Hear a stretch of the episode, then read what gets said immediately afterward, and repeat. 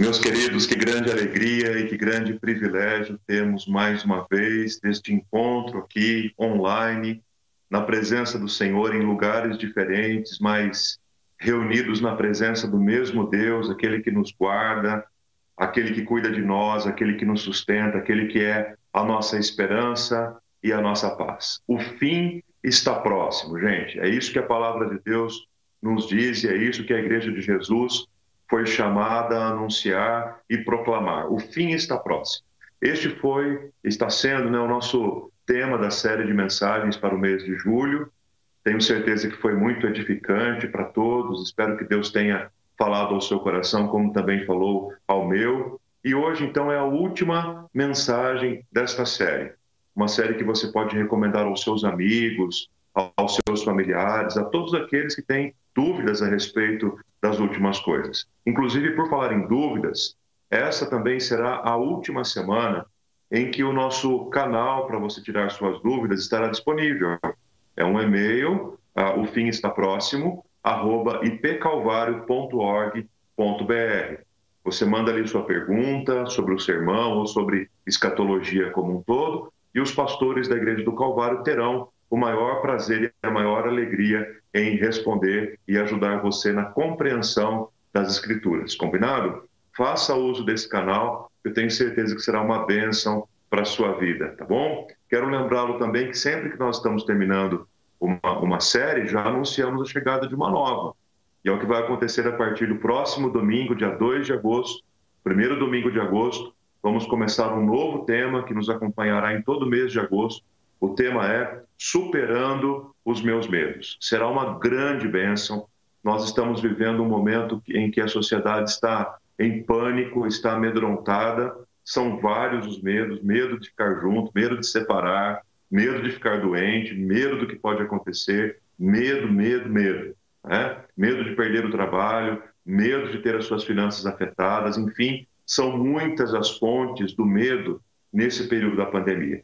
Então, nós vamos aprender sobre esse tema, superando os meus medos, com a melhor das estratégias, com a melhor das companhias, com o melhor dos encorajamentos, com a melhor das iniciativas e com a melhor das notícias. Assim que o culto terminar, nós vamos disponibilizar esta arte bonita que você está vendo para você compartilhar com seus amigos, convidar os seus familiares, tá bom? No final do culto, nós temos algumas novidades para você não sair a transmissão tão depressa assim. Nós queremos compartilhar essas novidades com você para o mês de agosto e aí nós vamos disponibilizar as artes para sua divulgação e para você acompanhar com a gente também. Combinado? Vamos lá então para a nossa última pergunta. Levantamos quatro perguntas. Estamos vivendo um tempo de sinais? Devemos ter medo do fim? Podemos confiar que Jesus voltará?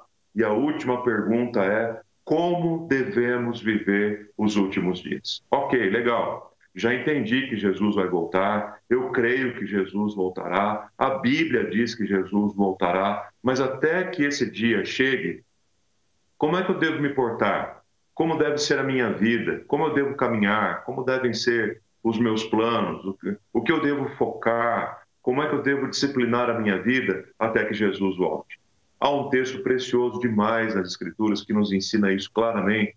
Está na primeira carta do apóstolo Paulo aos Tessalonicenses, capítulo 5, do versículo 1 ao versículo 11. Foi uma carta que Paulo escreveu na companhia de Silvano e Timóteo, enquanto esteve na cidade de Corinto, e uma carta ou duas cartas, as cartas aos Tessalonicenses, que tem um teor, um conteúdo profundamente escatológico. Há uma preocupação de Paulo em ensinar a comunidade daqueles discípulos a respeito da volta de Jesus, mas numa compreensão muito clara do aqui, do agora, de como é que a gente deve viver. A gente não pode ser tão existencialista que se esqueça da parousia, mas a gente também não pode ser tão escatológico que se esqueça do tempo que Deus nos chamou hoje para viver. Então, como é que a gente deve viver? Paulo convida os tessalonicenses a olharem para um evento futuro da volta de Jesus, mas os convida também para olhar para o seu estilo de vida hoje, como é que a gente vive, como é que a gente agrada a Deus, como é que a gente deve se portar até que esse grande, glorioso e majestoso dia chegue. Então quero ler com você a palavra de Deus, você pode acompanhar aí na sua Bíblia ou pode acompanhar na tela, e que a palavra de Deus já vá respondendo suas perguntas, trabalhando seu coração, o Espírito Santo já vá moldando você. Combinado? Diz assim a palavra do Senhor: Irmãos, relativamente aos tempos e às épocas, não há necessidade de que eu vos escreva, pois vós mesmos já estáis inteirados com precisão de que o dia do Senhor vem como ladrão de noite.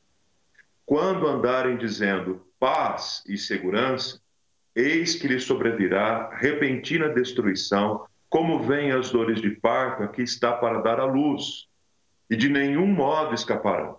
Mas vós, irmãos, não estáis em trevas, para que esse dia, como ladrão, vos apanhe de surpresa. Porquanto vós todos sois filhos da luz e filhos do dia. Nós não somos da noite, nem das trevas. Assim, pois, não durmamos como os demais. Pelo contrário, vigiemos e sejamos sóbrios. Ora, os que dormem, dormem de noite, e os que se embriagam, é de noite que se embriagam. Nós, porém, que somos do dia, sejamos sóbrios, revestindo-nos da couraça da fé e do amor e tomando como capacete a esperança da salvação.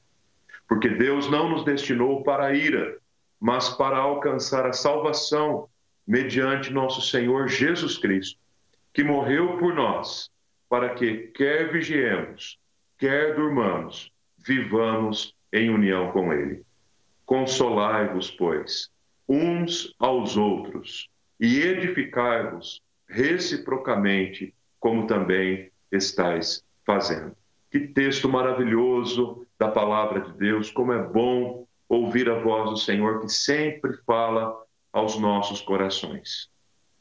Em algum momento da sua vida você já se viu é, pego de surpresa?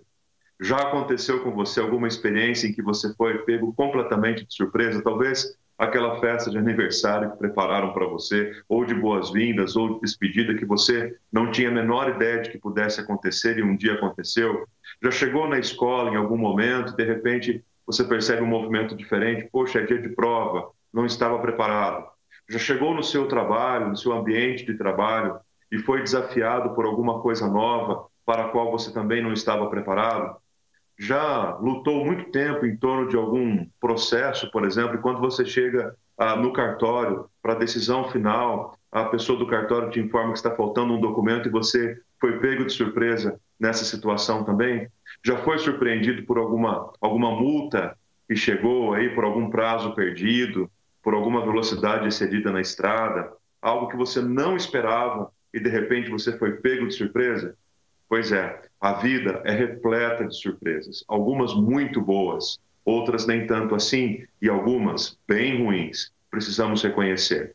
Queridos, a pandemia veio como uma grande surpresa para nós no ano de 2020. Temos falado aqui repetidas vezes que é algo que nós não poderíamos sequer imaginar e nem tampouco esperar.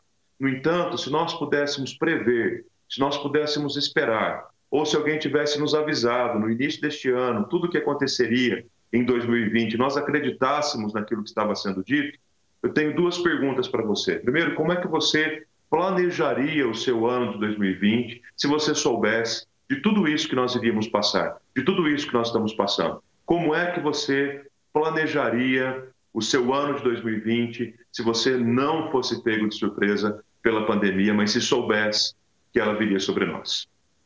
Segunda pergunta bastante interessante: como é que você ah, planejaria a, a, sua vida? Como é que você planejaria os seus sonhos? Como é que você planejaria a sua caminhada se você soubesse que Jesus Cristo ah, ah, não voltaria? Como é que você definiria a sua vida e como é que você planejaria a sua vida se de repente chegasse uma notícia para você dizendo: olha, Jesus não vai voltar? Como é que você faria? Eu imagino que as respostas que daremos a essas duas perguntas dirão muito a respeito de nós e muito a respeito do nosso compromisso e do nosso relacionamento com Deus. Dirão muito a respeito de como nós temos reagido frente a outras surpresas que nós temos enfrentado também na nossa vida. E quando eu penso a respeito disso e meditando nesse, nessa mensagem durante a semana, me veio à mente aquela experiência do famoso e conhecido cavalo de Troia. Você já deve ter ouvido esta expressão, ou ainda a expressão presente de grego. Estas duas expressões têm a ver com aquele grande cavalo de madeira que foi construído pelos gregos, que presentearam os troianos, e os troianos receberam aquele presente sem, ao mínimo, saber o que estava para acontecer, trouxeram para dentro das suas muralhas e, quando menos esperavam, foram atacados pelos inimigos gregos, sendo grande a sua destruição. Numa história tão conhecida, numa história da antiguidade, entre mitos e verdades, fica a lição de que a expressão cavalo de Troia ou presente de grego nos traz à memória algumas surpresas que nós não gostaríamos de experimentar, algumas coisas que nós não gostaríamos de viver. E aí então, quando pensamos que de fato Jesus Cristo voltará, a grande questão é como é que eu vou empenhar os meus dias, como é que eu vou viver, como é que eu vou disciplinar a minha caminhada, como é que eu vou empenhar a minha jornada, como é que eu vou tomar as minhas decisões, como é que eu vou viver daqui em diante, como é que eu vou viver aguardando esse grande acontecimento, esse maravilhoso acontecimento da volta de Jesus. E é justamente aqui que eu quero chamar a tua atenção, convidar a tua atenção para as cartas de Paulo aos Tessalonicenses, especialmente na primeira carta, no capítulo 5, quando Paulo nos ajuda a responder com clareza e ao mesmo tempo com profundidade e ao mesmo tempo com simplicidade para esta pergunta tão importante, porque o texto está reafirmando que Jesus Cristo voltará e a volta de Jesus exige de nós uma postura de santidade, uma postura de integridade, uma postura de comunhão, de intimidade com Deus, até que esse grande e glorioso dia então chegue. O apóstolo Paulo está mais uma vez reforçando a sua preocupação escatológica com os tessalonicenses, fazendo uso aqui, é, facilmente percebemos o uso que o apóstolo Paulo faz do sermão profético de Jesus, que já estudamos, inclusive, nos últimos domingos, reforçando que nós não sabemos nem o dia e nem a hora em que isso acontecerá, mas trazendo à tona a necessidade da vigilância, de que nós não sabemos quando será, nem o dia, nem a hora, mas nós sabemos que acontecerá. A volta de Jesus é uma realidade e nós precisamos nos preparar. E para você se preparar, você precisa ser vigilante. Devemos viver aguardando a volta de Jesus de maneira intensa, porque isso vai refletir diretamente nos nossos relacionamentos, nos nossos relacionamentos familiares, nos nossos relacionamentos com a igreja, nos nossos relacionamentos com os amigos. A nossa vida se tornará mais intensa e significativa à medida que aproveitarmos bem os nossos dias, aproveitarmos bem o nosso tempo, não para o nosso próprio conforto e prazer, mas acima de tudo para a glória de Deus. Uma vida que anuncie e proclame a graça de Jesus, uma vida que demonstre o amor de Deus, uma vida que proclame com toda clareza e transpareça a vida de Jesus. Paulo usa uma expressão aqui eh, no capítulo 5 para exemplificar como será a volta de Jesus. Será como ladrão de noite. Ora, quem sabe o dia e a hora que um ladrão poderia aparecer, poderia visitar uma residência durante a noite? Porque se você soubesse, você ficaria vigilante, você ficaria guardando. Se você, como eu, já viveu esta experiência de ter sido roubado durante a noite, tem levado, por exemplo, um carro da sua garagem, algo de sua casa durante a noite, você acorda de manhã com uma sensação de total é, incapacidade diante daquilo que aconteceu. Não, não, não teve o que você fazer, porque você não sabia que naquele dia, naquela hora, um ladrão visitaria a sua casa. Mas se nós estivéssemos vigilantes, seguramente não seríamos surpreendidos pela vinda do ladrão. Então é essa analogia que Paulo faz para explicar sobre a volta de Jesus. Ele virá como ladrão de noite. Não sabemos nem o dia e nem a hora e precisamos continuar em total e completa vigilância. Aí, no capítulo 5, surgem três expressões que chamam muito a minha atenção. Eu quero fazer saltar aos seus olhos também. A primeira delas está no versículo 2. É esta expressão que Paulo usa dizendo assim: Irmãos, sabeis com precisão. Chama minha atenção porque Paulo está tratando de um assunto impreciso praticamente ele está dizendo assim: olha, vocês sabem com precisão aquilo que é impreciso. Vocês sabem com total precisão aquilo que ninguém mais conhece. Vocês sabem com muita precisão aquilo que. Desculpa, irmãos. para a maioria das pessoas é impreciso.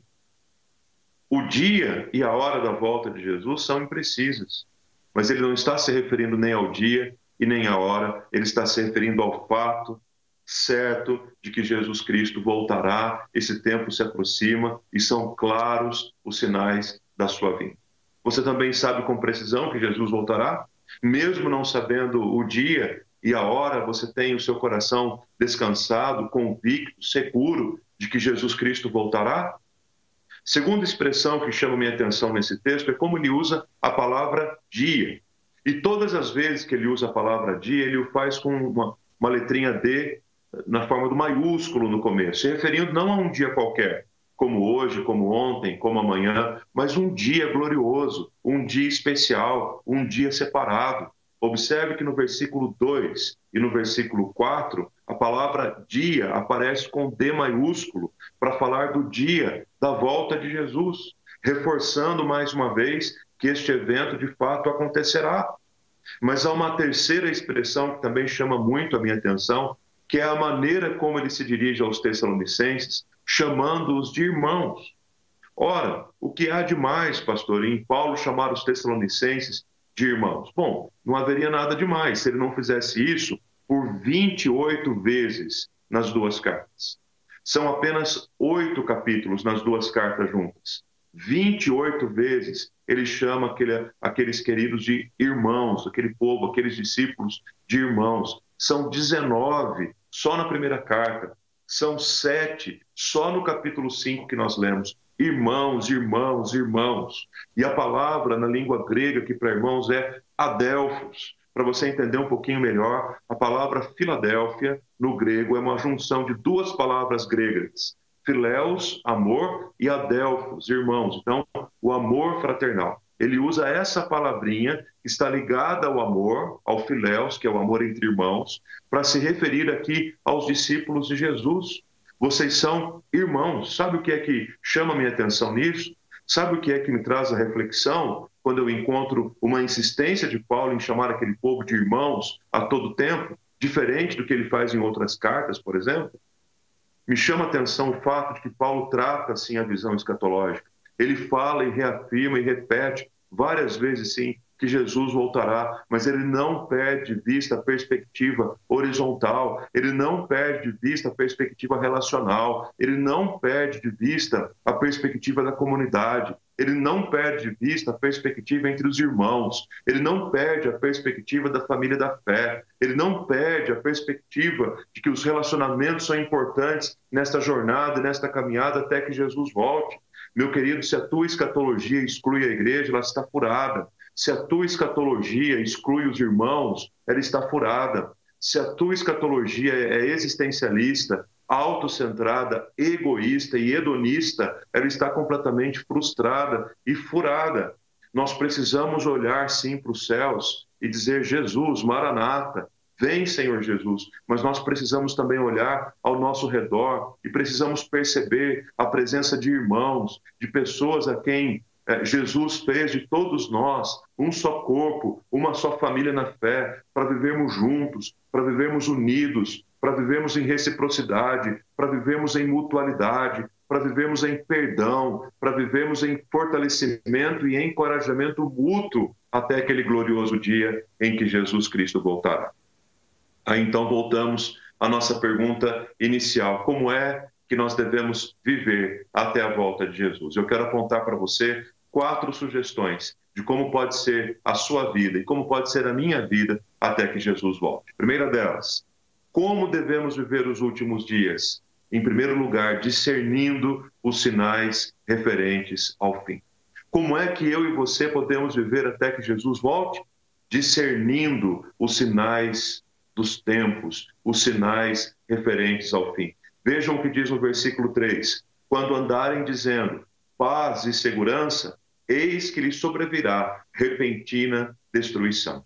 O alerta que a palavra de Deus está fazendo aqui para nós é para nós tomarmos bastante cuidado com os falsos mestres. Não, Paulo não está se referindo aqui agora necessariamente ao anticristo, aquele que vai se revelar no final de todas as coisas, o grandioso inimigo do povo de Deus. Não, não. Ele está se referindo aos falsos profetas que já estão entre nós. Aqueles que têm a Bíblia na mão, mas não pregam a Bíblia. Aqueles que parecem crer, mas de verdade não creem. Aqueles que até usam o nome de Jesus nos seus discursos, mas os seus discursos estão vazios de cruz. Aqueles que pregam prosperidade e paz apenas como fruto de uma vida nova, de uma vida cristã, mas se esquecem que o seguimento de Jesus implica em tomar a cruz, negar-se a si mesmo e segui-lo de todo o coração, e que o final do caminho, e que o final do discipulado é um caminho de morte, que para nascer de novo nós precisamos primeiro morrer. Este é o anúncio do Evangelho, essa é a centralidade do Evangelho. Muitas pessoas hoje como no primeiro século, Paulo já está alertando aqui aos Tessalonicenses, muitas pessoas hoje estão correndo atrás desta mensagem de paz e segurança. Paz, paz, segurança, segurança. E as pessoas estão correndo atrás do conforto pessoal, estão correndo atrás daquilo que, que lhes é mais prazeroso, daquilo que exige menos preço, daquilo que custa menos. Meus queridos, em primeiro lugar, para guardar a volta de Jesus, a gente precisa de discernimento, para entender os sinais do fim. E um dos sinais claros do fim é que muitos falsos mestres, muitos falsos profetas, muitos falsos pastores levantarão com mensagens de paz e segurança, mas o que há por trás desta mensagem, na verdade, é destruição repentina, como diz a palavra. Veja na segunda carta aos Tessalonicenses, capítulo 2, os quatro primeiros versículos que dizem assim: Irmãos, no que diz respeito à vinda de nosso Senhor Jesus Cristo e a nossa reunião com Ele, nós vos exortamos a que não vos demovais da vossa mente com facilidade, nem vos perturbeis, quer por espírito, quer por palavra, quer por epístola, como se procedesse de nós, supondo tendo chegado o dia do Senhor. Ninguém, de modo nenhum, vos engane, ninguém vos engane, porque isso não acontecerá sem que primeiro venha a apostasia, seja revelado o homem da iniquidade, o filho da perdição, o qual se opõe e se levanta contra tudo que se chama Deus ou é objeto de culto, a ponto de assentar-se no santuário de Deus, ostentando-se como se fosse o próprio Deus. A palavra de Deus é clara em afirmar: não permita que vocês sejam enganados até que Jesus volte por falsos profetas que trazem mensagens de paz e de conforto, mas que no final sobrevém repentina destruição. Meus queridos irmãos, precisamos pedir ao Senhor que nos dê discernimento. Discernimento é a capacidade de escolhermos entre o certo e o errado, é entre o sim e o não, entre assumirmos alguma coisa e darmos um passo atrás. Discernimento é algo que Deus nos dá pelo Espírito Santo para compreendermos aquilo que vem das mãos do Senhor, aquilo que é a palavra profética de Deus e aquilo que é engano, mesmo que a palavra profética de Deus em alguns momentos seja dura e exortativa e que as palavras dos falsos profetas sejam doces como mel, ainda assim o discernimento nos evitará de tropeçarmos e cairmos e nos fará apegar verdadeiramente a palavra poderosa do nosso Deus. Então, em primeiro lugar, até que Jesus volte, tenha discernimento para não ser enganado pelos falsos profetas e pelos falsos mestres. Em segundo lugar, até que Jesus volte, ande, trilhe o seu caminho na luz do reino de Deus. E luz, especialmente no Novo Testamento, no Antigo Testamento também, mas especialmente no Novo, quando Jesus se proclama a luz do mundo, a luz tem um sentido muito, muito especial, porque luz é reino de Deus. As obras do reino de Deus são obras de luz. As obras do reino de Deus são claras, não deixam sombras, não são obras de trevas. E a palavra de Deus em Tessalonicenses está nos ensinando que até que Jesus volte, a nossa vida precisa ser na luz, longe das trevas, versículos 4 e 5. Vós, irmãos, não estáis em trevas, vós todos sois filhos da luz e filhos do dia como este conceito é importante no ensino de Jesus. Primeiro, porque ele mesmo diz que ele é a luz, e segundo, porque ele diz que nós devemos ser a luz do mundo. Luz é um símbolo para exemplificar não apenas a identidade do discípulo de Jesus, mas a missão do, do discípulo de Jesus. Não apenas aquilo que ele é, mas aquilo que ele faz, não apenas aquilo que ele deve ser, como aquilo que ele deve fazer também. E é interessante, se você olhar para a teologia paulina, você vai perceber, por exemplo, em Efésios, capítulo 5, do versículo 1 ao 17. Ah, e se você olhar para esse texto comparado com 1 Tessalonicenses 5, de 1 a 13, você vai perceber muitas similaridades. A impressão que a gente tem é que Paulo praticamente escreveu essas duas cartas no mesmo momento, no mesmo tempo. Porque vejam, lá no capítulo 5 de Efésios, ele nos faz o convite para sermos imitadores de Deus. Como é que a gente deve viver até a volta de Jesus, se não como imitadores? E aí ele nos ensina como é que a gente deve ser um imitador. Lá no versículo 8, ele diz assim: Outrora erais trevas, porém agora sois luz no Senhor, andai como filhos na luz. Você quer ser um imitador de Jesus? Então você precisa andar como filho da luz. Se você olhar para Tessalonicenses capítulo 5, é exatamente o mesmo convite que ele está fazendo para nós. Vós todos sois filhos da luz, não mais da noite, não mais das trevas, mas da luz. Se a gente continuar olhando para esse texto, a gente vai perceber que a palavra de Deus está nos convidando para uma vida que, onde a graça de Cristo se reflete de tal forma que não sobra espaço para a manifestação das trevas, mas a manifestação da clara luz, a luz de Cristo que ilumina, a luz de Cristo que define as nossas obras, a luz de Cristo que define o nosso, o nosso, o nosso testemunho, a luz de Cristo que nos encoraja para continuarmos firmes e avançando na proclamação do Evangelho, com uma vida bonita, uma vida correta, uma vida íntegra, com decisões acertadas para a honra e para a glória do nome do Senhor. Em primeiro lugar, se você pretende aguardar a volta de Jesus de todo o coração, aguarde discernindo os sinais referentes ao fim. Segundo lugar, aguarde a volta de Jesus com uma vida bonita, uma vida transparente, uma vida na luz, uma vida que evidencia a presença de Jesus. Terceira dica que eu quero dar para você nesta mensagem: como devemos viver os últimos dias? Viva os seus últimos dias com vigilância e com sobriedade, vigiando com muita sobriedade diante do Senhor. Versículos de 6 a 10, nós encontramos a seguinte ideia: vigiemos e sejamos sóbrios. Os que se embriagam, é de noite que se embriagam, revestindo-nos da couraça da fé e do amor e tomando como capacete a esperança da salvação. O texto está nos lembrando da vigilância que é representada no Novo Testamento por uma lâmpada acesa que ilumina todos, como nas na parábola das dez virgens que nós meditamos aqui. E aí, mais uma vez, precisamos olhar para Efésios e para Tessalonicenses juntos, porque aprendemos grandes ensinamentos aqui. Por exemplo, em Efésios capítulo 5, versículo 15, Paulo diz claramente, portanto, vede prudentemente como andais, não como necios, mas como sábios. Versículo 17, por esta razão não vos torneis insensatos, mas procurai compreender qual é a vontade do Senhor. Ora, o que, que a palavra de Deus está nos encorajando aqui em Efésios, a não ser por uma vida de sobriedade, para uma vida de retidão, para uma vida de justiça, para uma vida de vigilância.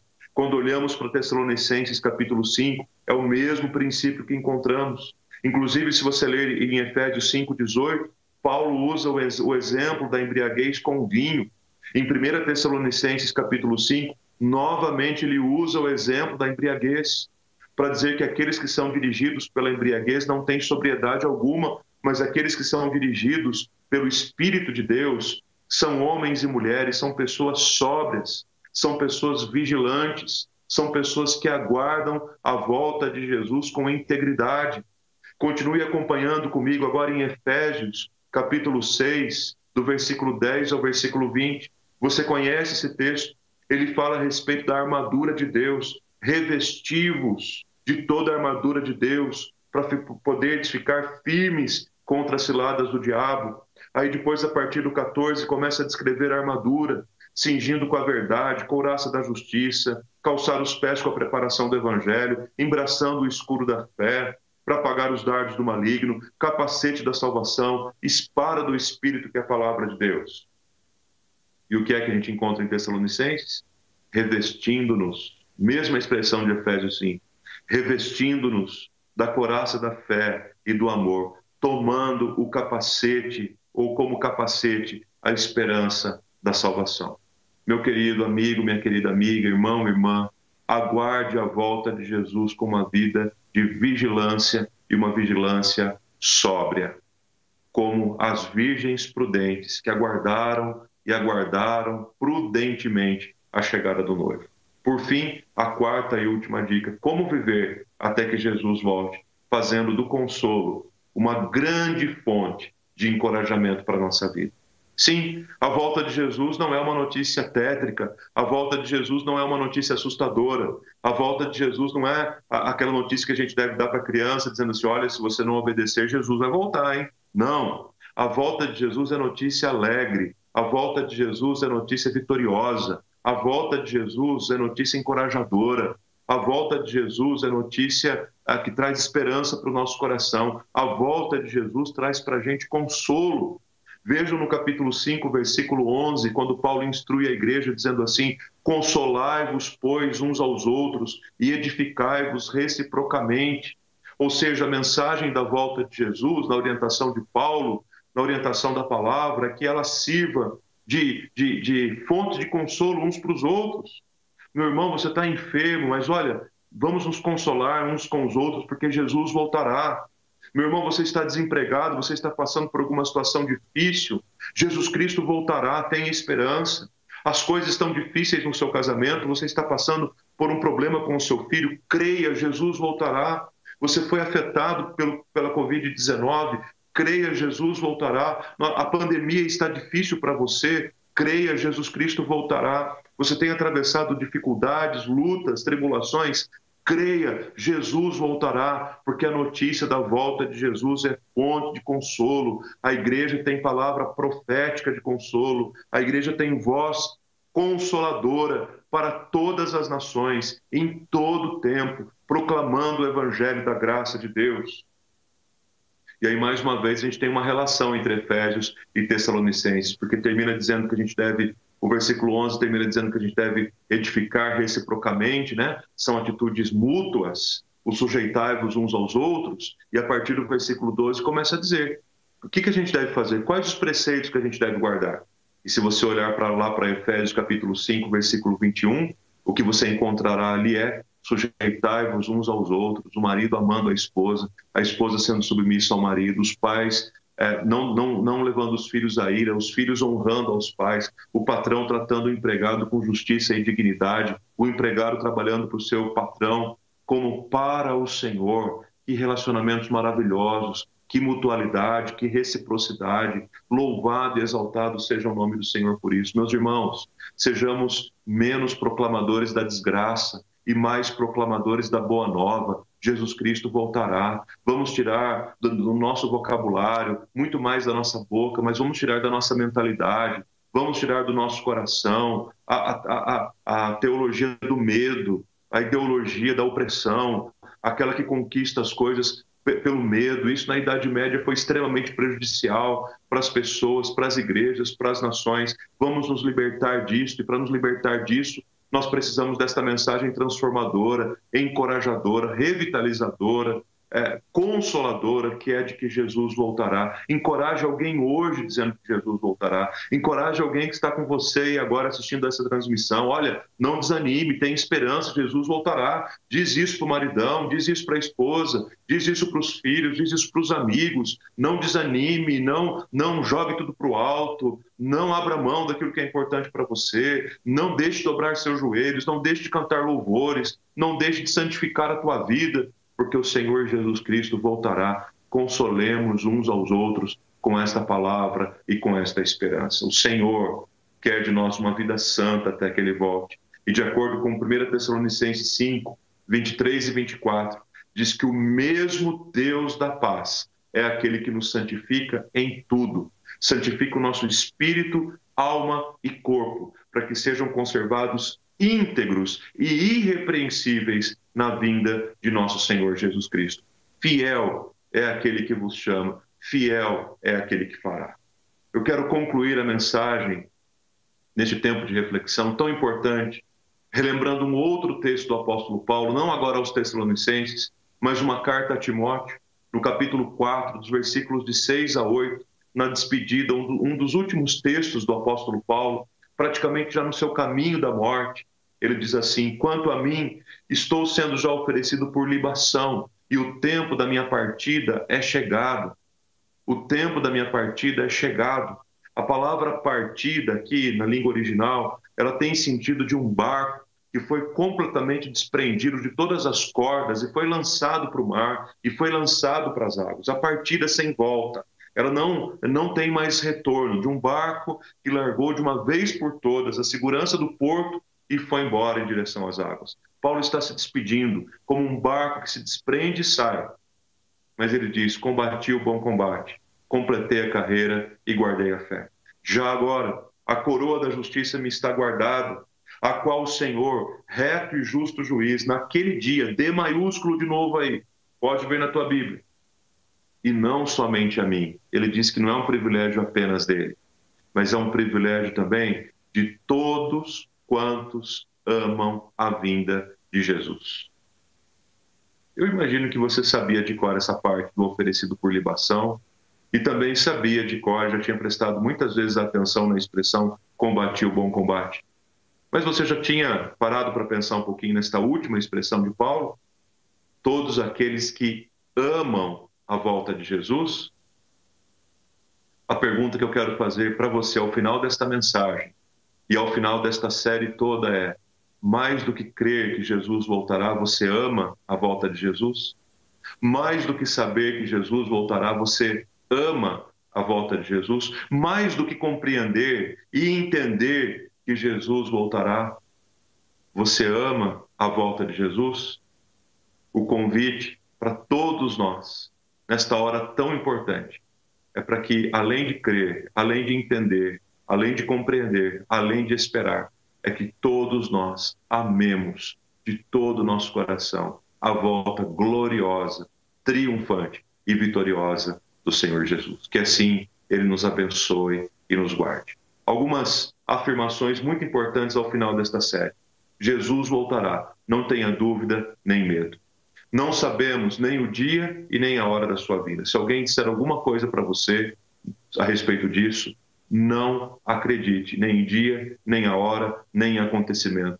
A palavra de Deus diz que nós não sabemos. Os sinais da vinda de Jesus estão por toda parte.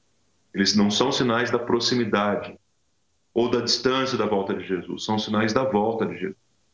A pandemia que nós estamos vivendo agora, do coronavírus, não pode ter um efeito instantâneo. Aquilo que nós estamos aprendendo aqui agora, a gente precisa levar e carregar para o restante da nossa vida sejamos vigilantes e estejamos preparados para o grande dia, com D maiúsculo. Vivamos vida santa, íntegra e irrepreensível diante de Deus e dos homens. Proclamemos o Evangelho da graça enquanto é dia e consolemos uns aos outros com esta palavra de esperança e de paz. Jesus Cristo voltará. As palavras de Moisés, de Elias, de Ezequiel, de Daniel, do próprio Cristo, se cumprirão. Ele voltará. Ele vem.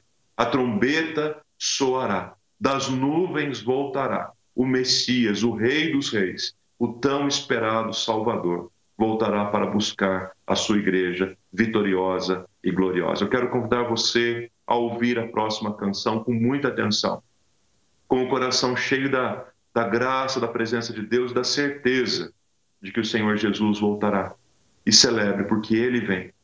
E quando a trombeta soar, estaremos com ele reunidos para a glória de Deus, para uma vida eterna que foi conquistada por todos nós com a obra de Jesus Cristo, realizada na cruz em nosso favor e em nosso benefício. Ouça esta canção e que Deus continue falando ao seu coração.